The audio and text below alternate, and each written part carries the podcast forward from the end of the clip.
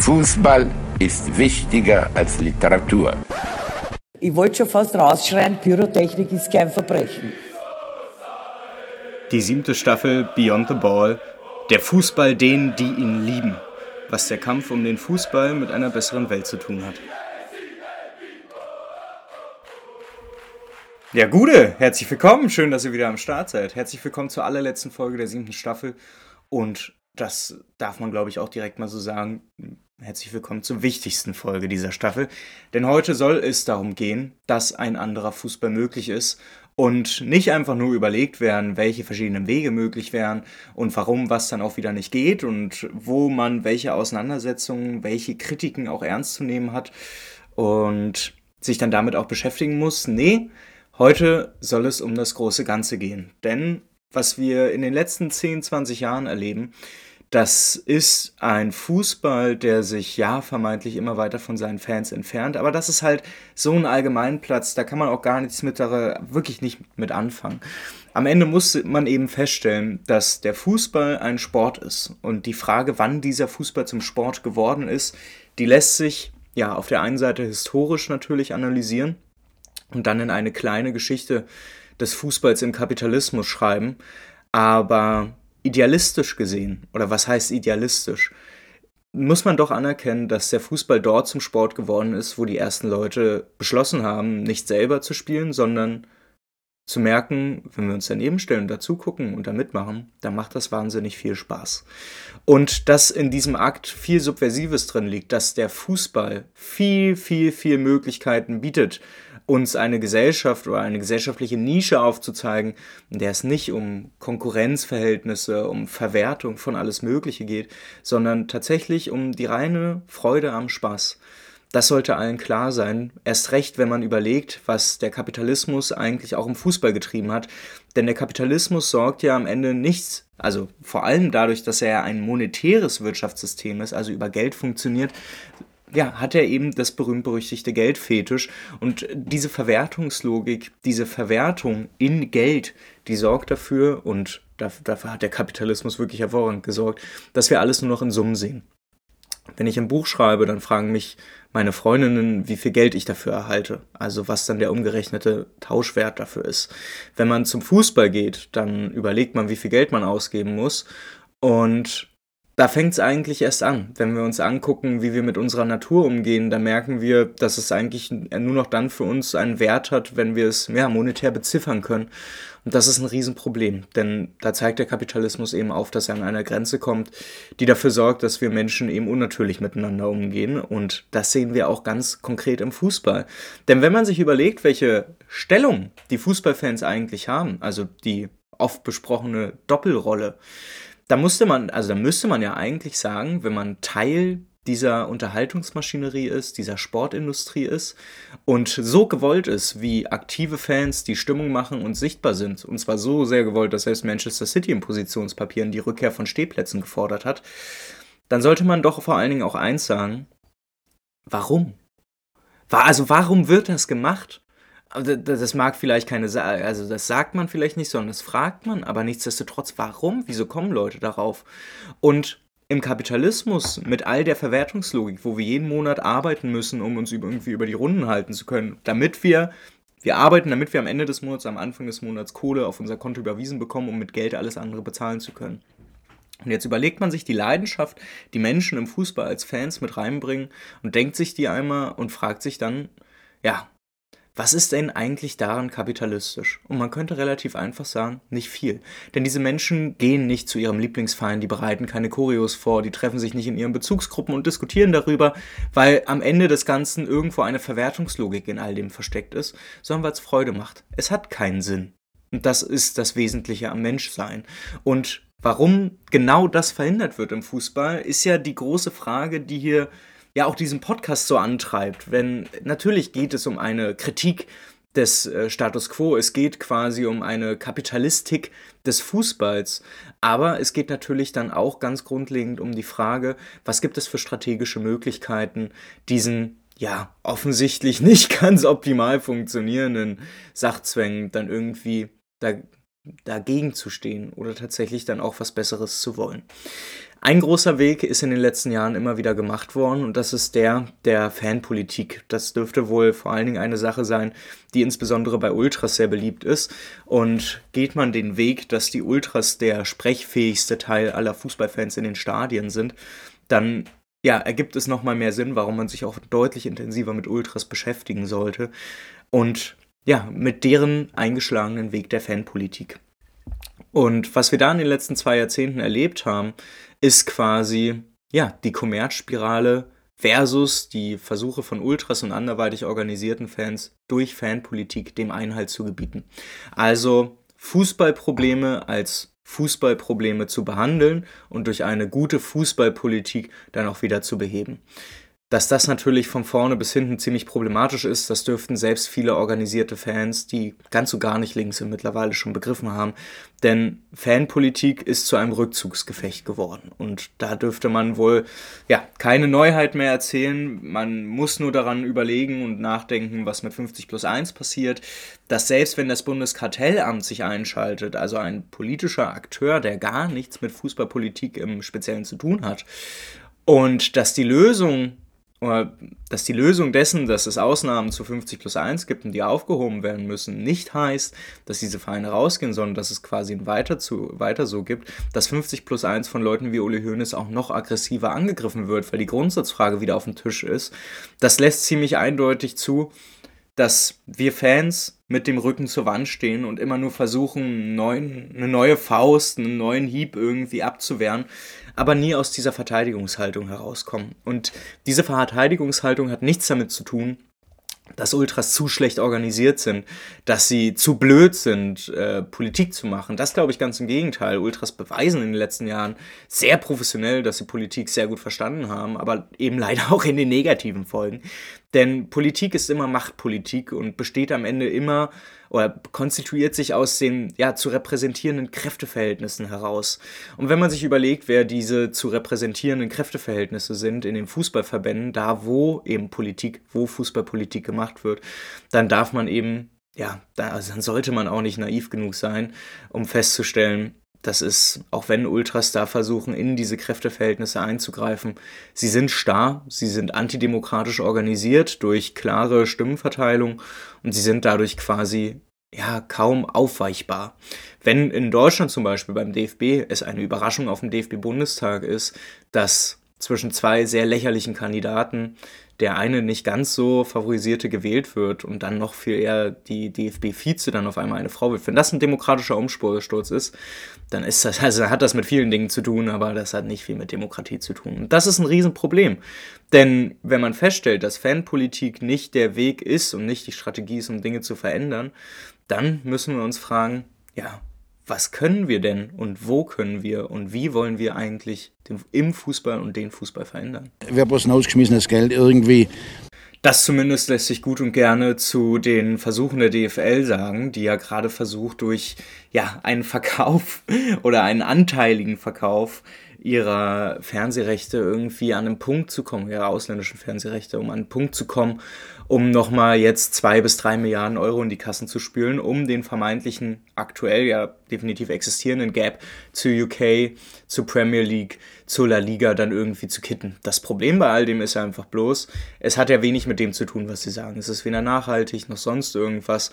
Und das zeigt eben sehr gut das grundsätzliche Problem von Fußballpolitik auf. Denn es ist am Ende nichts anderes als das aller, allergrößte Problem, das wir in unserer bürgerlichen Gesellschaft haben, nämlich der Gedanke, dass auf eine schlechte Soziallage eine bessere Sozialpolitik folgen muss, dass auf eine schlechte Lage des Fußballs eine bessere Fußballpolitik folgen muss und dass quasi alles immer nur in inneren Widersprüchen aufgelöst wird. Ja, wenn ihr eins mitnehmen solltet aus diesem Podcast, dann ja, dass genau das eben nicht der Fall ist, sondern dass wir es eben natürlich offensichtlich mit äußeren Widersprüchen zu tun haben, die der Kapitalismus auslöst. Der Kapitalismus ja tatsächlich als Alltagsstrukturierung irgendwie dann dazu auch dient mit all den Problemen, die wir eben haben. Und dass es ja sehr sinnvoll ist, sich das quasi nochmal anzugucken und die Frage nicht nur zu stellen, die ja hier sehr häufig irgendwie auch immer schon angesprochen wurde, nämlich dieses der Kapitalismus, das hört sich als Begriff halt sau beschissen an, weil man damit ganz viele verschiedene Dinge versucht zu fassen und nicht nur eine ökonomistische Kritik an der Gesellschaft, sondern darüber hinaus eben versucht zu erklären, wie all das in die Gesellschaft reinwirkt. Aber es lässt sich ja relativ simpel sagen, dass der Kapitalismus, auch wenn er sich in einem Großteil unseres Lebens mittlerweile wiederfindet und wir auch ja, verschiedene Landnahmen des Kapitalismus erlebt haben. Also, wenn ihr mal 100 Jahre zurückspringen würdet, da, also da wussten die Leute noch nichts von dem privatisierten Gesundheitswesen, von Massentourismus, von der Maschinisierung, Automatisierung der Küche, also zur Abnahme der reproduktiven Arbeit. Das gab es vor 100 Jahren alles noch nicht und das hat aber natürlich es kam nicht einfach so, sondern es ist natürlich der Triebfeder des Kapitalismus entsprungen. Und so stellt sich dann eben auch grundsätzlich, bevor wir die Frage beantworten, wie wir verändern können, die Frage, wie sich der Kapitalismus eigentlich grundsätzlich erhält. Und das ist eine Frage, die muss man in drei Antworten quasi aufgliedern. Zwei davon, davon werdet ihr bestimmt schon gehört haben, denn der Kapitalismus reproduziert sich natürlich als gesellschaftliches System, als Herrschaftssystem, natürlich auch wie alle anderen davor durch eine gewisse Form von Zwang und Gewalt. Dieser Zwang, den kennen wir ja, immer noch, wenn wir irgendwo anfangen, dem Staat und dem kapitalistischen, der kapitalistischen Produktionsweise irgendwie zu schaden, dann erleben wir das. Streikende allerorts dürften das genauso auch erlebt haben, dass es nicht nur so ist, dass die Unternehmensführung das scheiße findet, sondern dass es ja bei Streiks, und ich meine, Frankreich sehen wir sehr stark, dass da eben auch der, der repressive Staatsapparat Polizei im Notfall da ordentlich auch durchprügelt, um für Zucht und Ordnung zu sorgen. Und wenn wir uns die Geburtsstunden des Kapitalismus angucken, dann sind die tatsächlich sehr blutgetränkt. Und da fangen wir nicht erst bei Sklaverei an, sondern da geht es schon um, ja, um das Phänomen, woher dieser Begriff Landnahme eigentlich erst herkommt. Nämlich daher, dass in Großbritannien die Bauern quasi von ihren Ländern in die Städte getrieben wurden. Es war eine gewaltsame Urbanisierung, die vor allen Dingen in Westeuropa Mitte, ab Mitte des 16., 17. Jahrhunderts dann stattgefunden hat. Aber, und das muss man halt eben auch sagen, der Kapitalismus beruft sich nicht nur auf Zwang und Gewalt, um seine Herrschaft und um seine Produktionsweise durchzusetzen, seine Logiken zu etablieren, sondern er nutzt natürlich auch die Ideologie. Und das, damit ist nicht nur Kita, Schule, Uni, Ausbildung gemeint, sondern diese Ideologie, diese bürgerliche Ideologie, die Ideologie des Privateigentums, wie dann eben auch angepasste, politisch notwendige Ideologien, um den Kapitalismus abzusichern, die ja, die erleben wir deutlich darüber hinaus, wenn ihr euch mal fragt, warum wir überhaupt eine Gesellschaft haben, die sich strikt nach Rechten und Gesetzen ordnet, dann mag dahinter die Utopie der Regeln stecken, die irgendwo auch in bürgerlichen Teilen der französischen Revolution da war und sich damals dadurch durchsetzte und quasi die sogenannte Sachherrschaft begründet, aber nichtsdestotrotz halt eben materiell krasse Unterschiede, Klassenunterschiede dadurch manifestiert, dass alle eben gleich angefasst werden. Das nur als kleinen Einstieg. Da steckt noch sehr viel mehr dahinter. Worum es mir aber eigentlich heute auch geht, ist ein dritter Strang. Ein dritter Strang, äh, dessen, wie sich der Kapitalismus reproduziert, der oft nicht gesehen wird, weil er ja vermeintlich kaum zu sehen ist. Aber der Kapitalismus erhält sich nicht nur durch Zwang und Ideologie, sondern erhält sich vor allen Dingen durch seine Alltagslogik oder, ja, bekannter gesagt, durch den stummen Zwang der Verhältnisse, wie Marx es sprach und wie Sören Mau es dann in seiner Promotion aufgegriffen hat. Dieser stumme Zwang der Verhältnisse sorgt quasi für all die Sachzwänge, die wir konkret erleben. Das sind diese Leitplanken, aus denen wir nicht rauskommen. Die Konkurrenzlogik, die, diese Notwendigkeit im Kapitalismus nicht einfach nur Profite zu erzielen, sondern maximale Profite zu erzielen, diese Verwertungslogik, dass alles eben nur in monetären in der monetären Kategorie gedacht werden kann und dass ich beispielsweise nicht einfach einen Podcast machen kann, ohne mir die Frage auch selbst beantworten zu müssen, kann ich damit Geld verdienen oder nicht oder warum mache ich das überhaupt? All das geht natürlich auch in die ganz große Frage rein, wie sich der Kapitalismus überhaupt reproduziert. Und ja, tatsächlich, wir reden hier ganz konkret über Sachzwänge, die so in der Art natürlich von Ultras insbesondere nicht anerkannt werden. Und das macht sie so wahnsinnig spannend.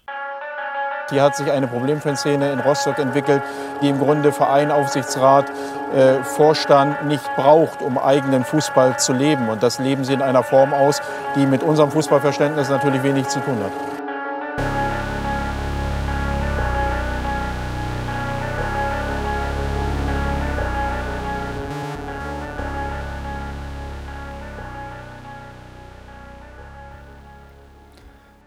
Ja, den, den ihr gerade gehört habt, das ist der ehemalige Polizeipräsident von Rostock gewesen, der vor ein paar Monaten versucht hat, auch Bürgermeister zu werden und von den Hansa Rostock Ultras, von den Subtras verhindert worden ist.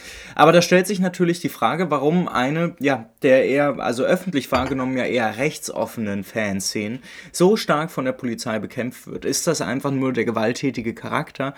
Der die Polizei dadurch eben herausfordert, dass er existiert. Also geht er nur diesen einen Strang des äh, Kapitalismus an, also den der Erhaltung durch Gewalt? Ehrlicherweise nicht, denn wir erleben ja vor allen Dingen bei Ultras ja eben verschiedene Punkte, die zusammenkommen. Einerseits organisieren sie sich eben außerhalb der bürgerlichen Gesellschaft und des bürgerlichen Staates und das machen sie sehr explizit. Und das machen sie so explizit. Mh hm, das machen sie so explizit, dass bei vielen Fanszenen ja teilweise sogar die Zusammenarbeit mit Fanprojekten sehr kritisch gesehen wird, obwohl das ja eine strategische Möglichkeit ist, trotzdem dem bürgerlichen Staat ja Kohle aus den Taschen zu ziehen.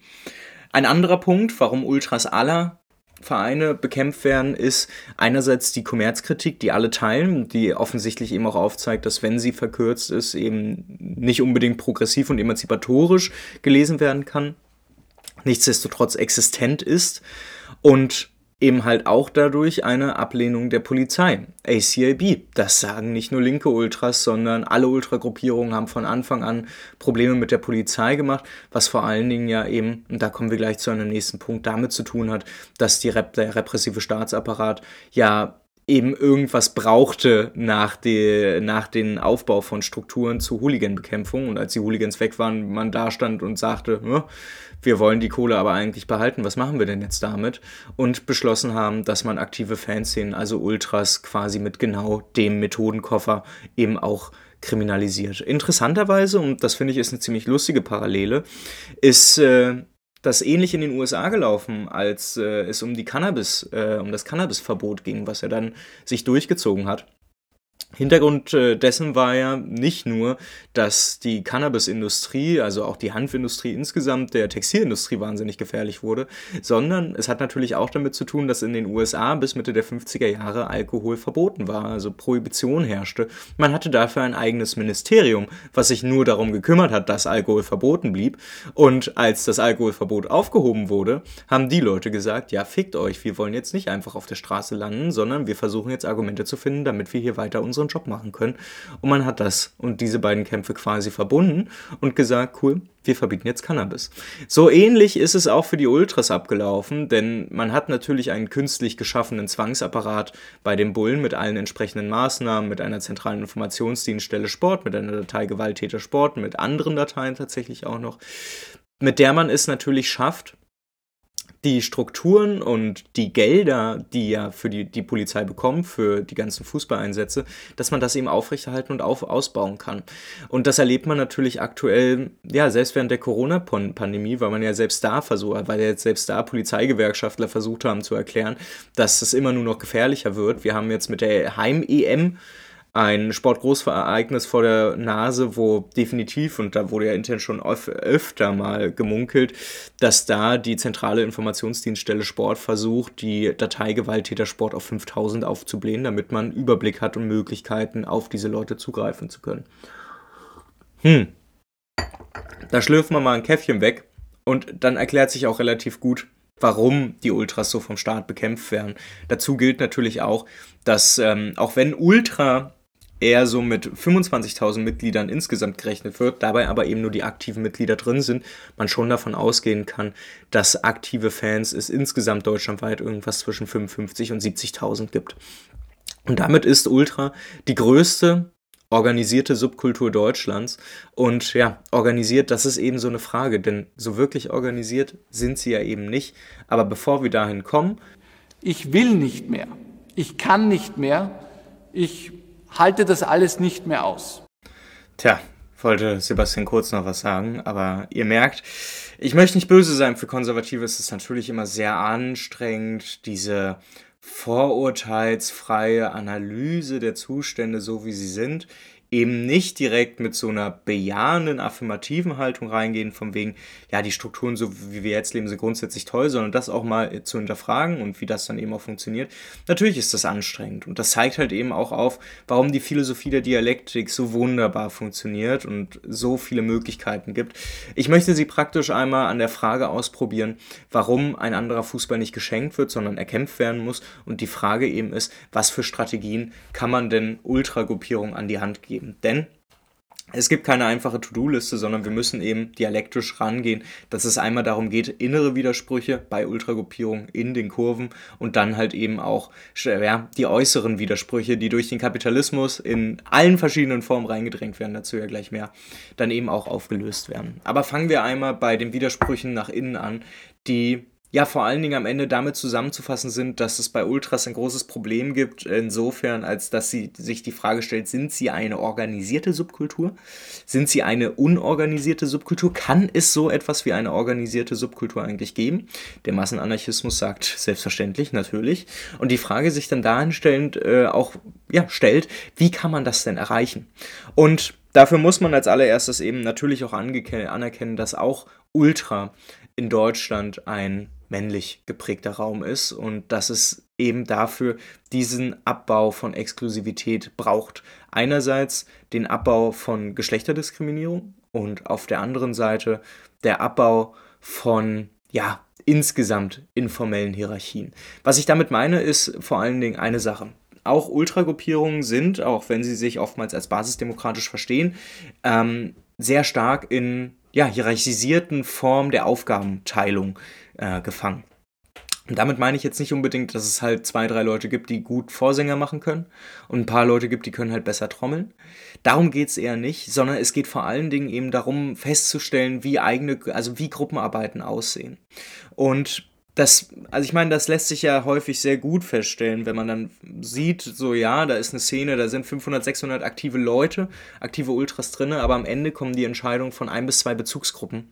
Dann kann man hier nicht über eine größere Ultrakultur reden und sollte eigentlich ehrlicherweise auch nicht über 500 bis 600 Ultras reden, sondern dann sollte man ehrlich sein, dann sind eben nur diese Menschen, die in diesen ein bis zwei Bezugsgruppen sind, die wirklich was zu sagen haben. Das ist die soziale Bewegung. Und dann ist sie das irgendwo auch wieder nicht, wenn ihr versteht, was ich meine, denn das ist das große Problem. Die, also die Frage, die von Anfang an bearbeitet werden muss, ist eine, wenn wir etwas verändern wollen, egal wo, ob es nur der Fußball ist, das Universitätsklinikum oder sonst was, diese Veränderung hat immer innen anzufangen. Ich kann nicht befreiend wirken, wenn ich nach innen nicht schon befreiend bin. Und genau das geht Ultras ja an vieler Stelle eben abhanden. Und das ist ganz, ganz notwendig, um das auch realisierbar machen zu können. So, ja, ich meine, was man daraus macht, also ich meine, die Kritik sollte aufgegangen sein. Ähm, eine soziale Bewegung sollte man nicht daran messen, wie viele Leute man von ihnen so abzählen kann, die auf der Straße sind, sondern man sollte sich sehr eindeutig der Gruppendynamiken bewusst sein und versuchen, die so demokratisch wie möglich zu halten. Das Gute ist, dass es innerhalb von Bezugsgruppen sehr gute Möglichkeiten gibt, weil, ja, wenn man in seiner Freundesgruppe zusammenhängt, da kann man tatsächlich den Klassiker der Konsensdemokratie wagen und eben sagen, gut, wir weil das macht man sowieso grundsätzlich, ob ihr wollt oder nicht. Mal, ihr sprecht mit euren Freundinnen und versucht, dass da keine Geschädigten hinterbleiben, also zurückbleiben, da jemand überhaupt keinen Bock drauf hat. Sondern man versucht, irgendwie einen Kompromiss, einen Konsens zu finden, womit alle leben können. Und das, und das ist jetzt die große Frage, das muss man quasi auf alle anderen Strukturen auch, auch auflegen, bei Gott. Und da lohnt sich doch mal ein kurzer Exkurs, wie das funktionieren könnte. Ja, der Schlüsselbegriff für eine wirklich demokratische Organisation von Gruppen ist der Begriff des Prozesses. Und dabei geht es tatsächlich um die Frage, wie man Entscheidungen findet, wie man zu ihnen als Gruppe kommt. Ganz grundsätzlich sollte ganz klar sein, dass es hier bei einem solchen Prinzip auch darum geht, das innere Selbstverständnis von wie in einer Gruppe Angelegenheiten geklärt werden, grundsätzlich auf den Prüfstand zu stellen sind. Denn es geht bei diesem Prozess, und das sollte der Name eben auch schon sagen, nicht um die Möglichkeit, Vorschläge ab oder niederzustimmen, sondern es geht tatsächlich darum, dass man Vorschläge ausarbeitet, dass man sie zusammen durcharbeitet, dass man sie zusammen berichtigt und erneuert, bis man dann einen Vorschlag in Händen hat, womit dann tatsächlich auch jede Person leben kann, womit man also diesen Konsens erreichen kann. Es hat also, und das finde ich eigentlich auch schon viel demokratischer, und es hat viel mehr auch mit Ultra zu tun, es geht nicht darum, einzelnen Menschen zu sagen, dass ihre Gedanken zwar schön sind, aber dass sie damit jetzt wieder abhauen können, weil das einfach so in der Radikalität nicht umsetzbar ist, sondern dass man sie integriert und dass man versucht, eben das zu machen, was Demokratie ja eigentlich ist, nämlich, dass wir uns an einen Tisch zusammensetzen und versuchen, eine gemeinsame Lösung, mit der eben alle leben können, dann eben auch herauszuarbeiten. Dazu muss man natürlich sagen, dass dafür Zeit vonnöten ist. Aber, und das muss, sollte auch dazu gesagt werden, mh, eure Ultragruppe ist dadurch nicht gezwungen, ähm, wie das ja auch viele machen, sich einen Wochentag zu treffen pro Woche und dann fünf Stunden zu diskutieren.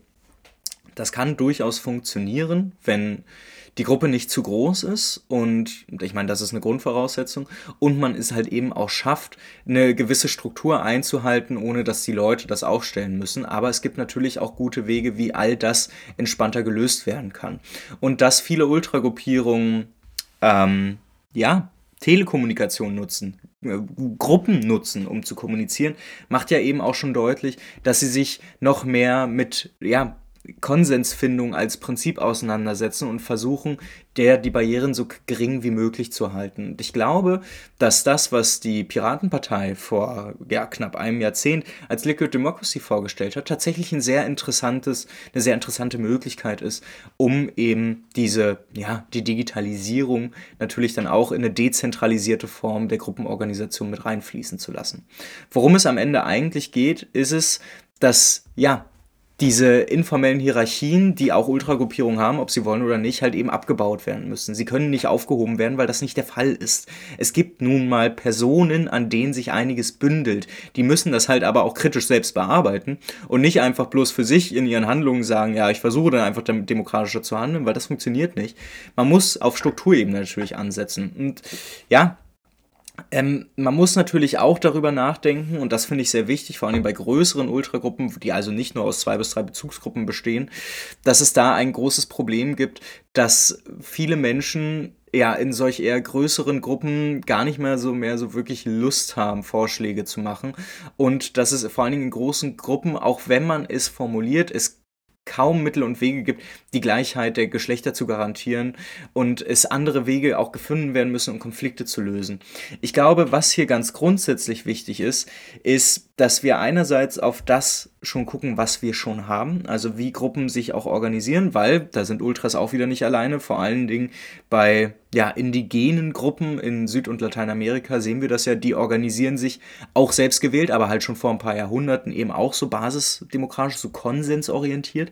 Da lässt sich sehr viel abgucken und ich denke mal, es lässt sich grundsätzlich auch sagen, dass und das ist der Ausgangspunkt, der klar ist. Bezugsgruppen sind der Ausgangspunkt einer Ultragruppierung. Und ohne, wenn die Bezugsgruppen nicht demokratisch und sinnvoll eingebunden werden, dann gibt es grundsätzlich ein Problem. Das heißt, man müsste über eine Form von Repräsentation nachdenken wo die einzelnen Bezugsgruppen halt für inhaltlich konkrete Gespräche oder halt für so eine Wochenbesprechung halt eben hingeschickt werden, aber eben, ja, kein unabhängiges Mandat erhalten und da dann machen dürfen, was sie wollen, sondern dass sie direkt daran gebunden sind, weil, an, an die Leute und deren Willen äh, aus der Bezugsgruppe, wo man dann eben auch herkommt.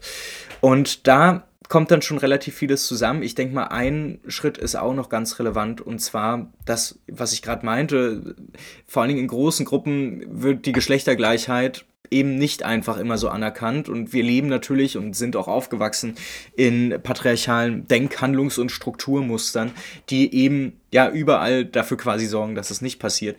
Das heißt, all das, was wir schon bei einigen Szenen erleben, ähm, ob es jetzt in Düsseldorf die Antirassistas sind, ähm, es gibt auch bei Augsburg, es gibt mittlerweile bei vielen, vielen Fanszenen im Profifußball auch schon äh, Strukturen, ja, wir sagen halt für Flinterstrukturen, ne? So die klassischen äh, Leute sagen, oder was heißt, ne, früher würde man immer so sagen, Frauen und andere nicht-männliche Leute, so, ja, es ist, dass man eine feministische Grundstruktur schafft, darum geht es am Ende, wo es eben ja, nicht männlichen Personen innerhalb dieser Szene auch ermöglicht wird, sich in einer Struktur auch wiederzufinden, die konsequent eben versucht, diese Geschlechterungleichheit, die das Patriarchat hervorbringt, quasi wieder auszugleichen.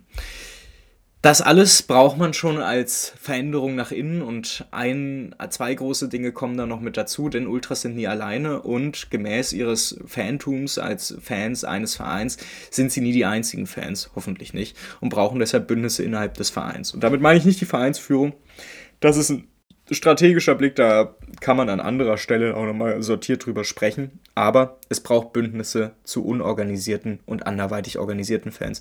Und das klingt immer gar nicht so oh, weit hergeholt, wie man sich das gerne denkt. Denn ey, auch Fanclubs haben ihre Zaunfahnen und auch die wollen sie natürlich anflocken. Und da ist es natürlich sehr geil, wenn man sich gegenseitig hilft, wenn man sich gegenseitig unterstützt. Ultras bringen ein krasses Wissen mit, wie ähm, Fahnen auch hergestellt werden. Und bevor sich dann irgendwie, weil das selbst auch bei Union passiert, neue Fanclubs gründen, die dann irgendwie im Internet so Plastikplanen bestellen, die sau schwer sind, wäre es halt viel sinnvoller, dass man da eben die Zusammenarbeit intensiviert und dass man sich da die Hände reicht, wo man sich die Hände sowieso reichen könnte, indem man nämlich guckt, was der andere braucht und was man da an Hilfestellung geben kann oder eben auch mal bei einem Fanclub, wenn man da weiß, ey, da arbeitet zum Beispiel jemand in der, in der Sozialarbeit und ey, also ich bin ehrlich zu euch, ne, also auch mir geht's finanziell nicht gut, dann könnte man jetzt behaupten, ah ja, ne, ich bräuchte vielleicht mal Hilfe, ich müsste vielleicht mal irgendwo zu so einer Beratung gehen, bei der Caritas oder sonst wo, keine Ahnung, je nachdem, wo es gut ist.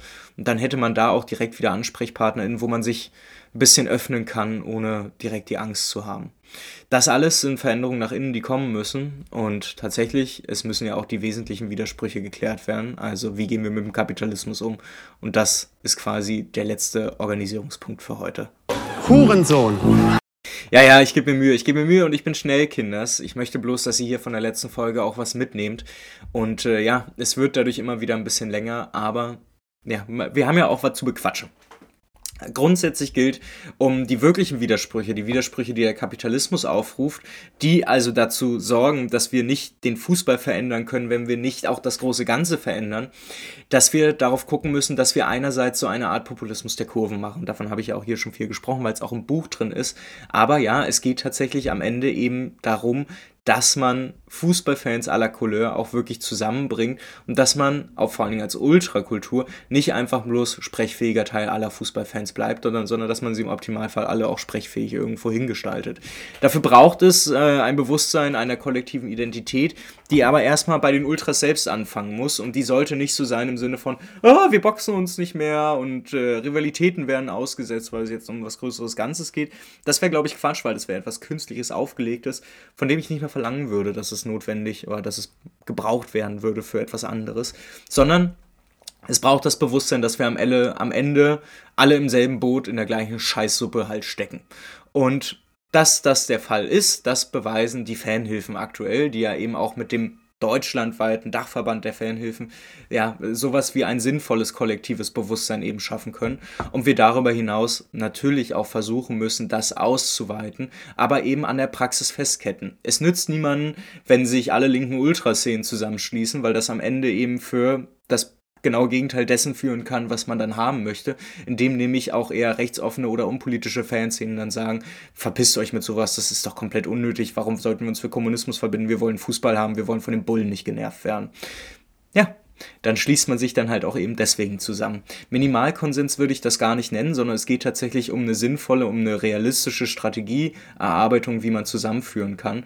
Und das gilt auch für ja, diesen Tellerrand, über den man sowieso hinausgehen muss. Man muss Bündnisse schaffen, man muss die Bewegung der Ultras mit anderen sozialen Bewegungen verbinden und das gar nicht mal durch irgendwelche Texte oder Fahnen, die auf Demos geschwenkt werden. Klar, das irgendwann natürlich auch, aber es geht vor allen Dingen eben darum, dass man in der Praxis halt eben auch aufzeigt, dass man sich sieht. Denn die Leute, die aktuell wegen, weil sie in Universitätskliniken arbeiten, weil sie im öffentlichen Dienst irgendwo arbeiten, weil sie für die Deutsche Bahn irgendwo ackern müssen, die gehen natürlich auch ins Fußballstadion. Und das sind dann auch eben die Leute, die aktuell streiken. Und es bietet sich an, weil das Fußballstadion eine der wenigen sozialen Knotenpunkte ist, dass diese Menschen auch dort angesprochen werden und dass man dort Solidarität mit ihnen übt, weil das sind genauso Leute wie wir und wir müssen uns gegenseitig unterstützen. So, wir müssen uns gegenseitig die Hände reichen und das geht dann auch relativ simpel, denn wenn man überlegt, was Ultras alles schon während der Pandemie an Spruchbändern zum Beispiel gezeigt haben, was das Pflegepersonal angeht, dann sollte eigentlich der Schritt hin von, dass auch eine unpolitische Ultragruppe mal auf einer auf einer Streikdemo erscheint und mal einen solidarischen Zettel einfach nur vorliest. Das sollte nicht das allergrößte Ding sein. Und stellt euch mal vor, was da alles losgetreten werden könnte, ihr Lieben. Das ist, es ist nicht viel. Es ist einfach bloß, dass man eben auch das Leid der anderen sieht, weil dann, Überraschung, sehen sie auch viel eher, dass wir auch Probleme im Fußball haben, vor allen Dingen mit Bullen und Stadionbetretungsverboten. Und dann hat man auf einmal viel mehr möglich gemacht, als man es durch irgendwelche hochintellektuellen Erklärungspapiere jemals hätte ranziehen können. Wie das im Grunde dann aussieht, das ist eine spannende Frage, aber das Grundsatzmotto muss stehen, verbünden, Alternativen schaffen, indem man befreiend nach innen wirkt und kämpfen.